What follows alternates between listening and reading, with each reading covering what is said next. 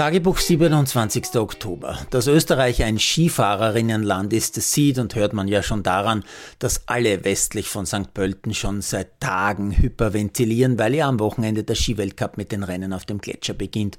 Und wenn dann eine Art Jungstar, der relativ coole Typ namens Lukas Braten, der Slalom-Weltcup-Gesamtsieger, ausgerechnet am Tag vor dem ersten Rennen ganz überraschend mit 23 sein Karriereende bekannt gibt, dann sind natürlich endgültig alle aus dem Häuschen. Und wenn dann sozusagen noch ein richtig großes und richtig gut besetztes Tennisturnier ja sozusagen im Weg ist, dann lässt man halt im TV in der Stadthalle einen Skistar auftreten. Okay, auch Beat Feutz ist so ein zurückgetretener, aber wurscht, auch ein netter Typ und ganz offensichtlich auch ein Tennisfan. Warum er in der Wiener Stadthalle sitzt, wird nicht gesagt. Ich mute mal, entweder war Turnierchef Stracker mal irgendwie Manager von ihm oder einer der Hauptsponsoren war auch bei Feuz auf dem Helm oder auf dem Ski oder so.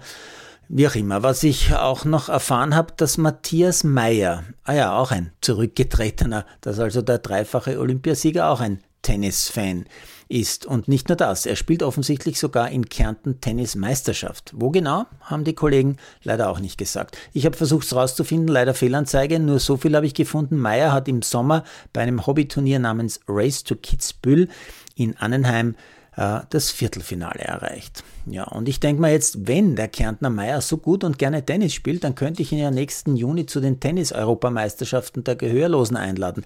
Denn die werden in seiner Heimat quasi, also in Kärnten, ganz konkret im Wambert-Villach gespielt. Wäre für Meier also ein Katzensprung und nicht die Mausefalle. Mal schauen, ob der 33-jährige Jungskirentner Zeit und Empathie für die Gehörlosen hat. Bert Feutz könnte ich natürlich auch einladen, aber das wird wohl eher nichts. Oder den Herrn Braten, der hätte ja auch mehr Zeit vielleicht. Aber bei Braten weiß ich gar nicht, ob der Tennis mag. Der gebürtige Osloer mit brasilianischer Mutter mag aber auf jeden Fall Sölden, denn dort hat er im Oktober vor drei Jahren erst sein erstes Weltcuprennen gewonnen. Warum Bratton tatsächlich ausgerechnet heute seinen plötzlichen Rücktritt bekannt gegeben hat, das ist nicht so ganz klar. Allerdings habe ich irgendwo gelesen, dass er bei der Pressekonferenz gesagt hätte, dass die Entscheidung eh schon vor vier Wochen gereift ist. Das heißt, so überraschend ist die Sache ja doch nicht. Im Grunde aber eh egal. Ich sag mal so, den Herrn Braten kennt man ohnehin ohnehin nur in Norwegen und in Österreich und vielleicht noch dort, wo man mit sich mit Blinddarm-OP-Heilungszeiten interessiert. Denn Braten hat sich, und auch das wissen auch nur die Skifans in Österreich und in Norwegen, also Braten hat sich eine Woche vor der WM heuer in Courchevel den Blinddarm operieren lassen müssen, ist aber zehn Tage später schon wieder WM-Slalom gefahren und sogar Siebenter geworden. Heilung super schnell. Während also die überwiegende Mehrheit der Sportfans Tennis schaut oder auf den Weltcup wartet, Skiweltcup, schaue ich mir das Fußball Nations League Spiel der Österreicherinnen gegen Portugal an. Die Portugiesinnen, die sind mir schon bei der WM mehrfach aufgefallen.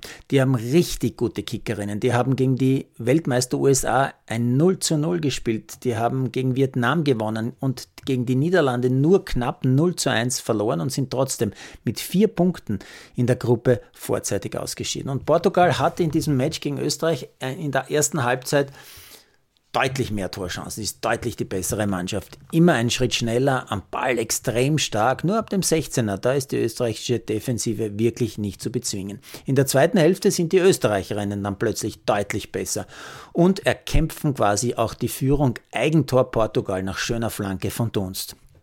1-0.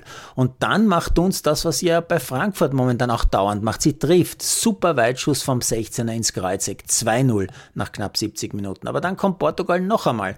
Hat zwei Riesensitzer und in der Nachspielzeit machen die Portugiesinnen dann auch noch ein Tor. Österreich gewinnt aber trotzdem 2 1 und bleibt hinter den Französinnen Zweite in der Nations League Gruppe. Eins muss ich jetzt noch loswerden. Kurz vor Schluss hat irgend so ein junger Chaot nichts Besseres zu tun, als aufs Spielfeld zu rennen, um ein Selfie mit einer Spielerin zu machen. Und er wird nicht einmal von irgendwelchen Ordnern abgeführt oder was auch immer. Und die Kommentatorin hat nichts Besseres zu tun, als zu sagen, na ja, da wird er am Montag in der Schule was zu erzählen haben. Ich erzähle euch mal was. Das ist dumm und verboten und gehört streng bestraft, weil wenn das als lustig empfunden wird, macht es bald jeder, so wie beim Männerfußball. Produziert von Malderino Kiel.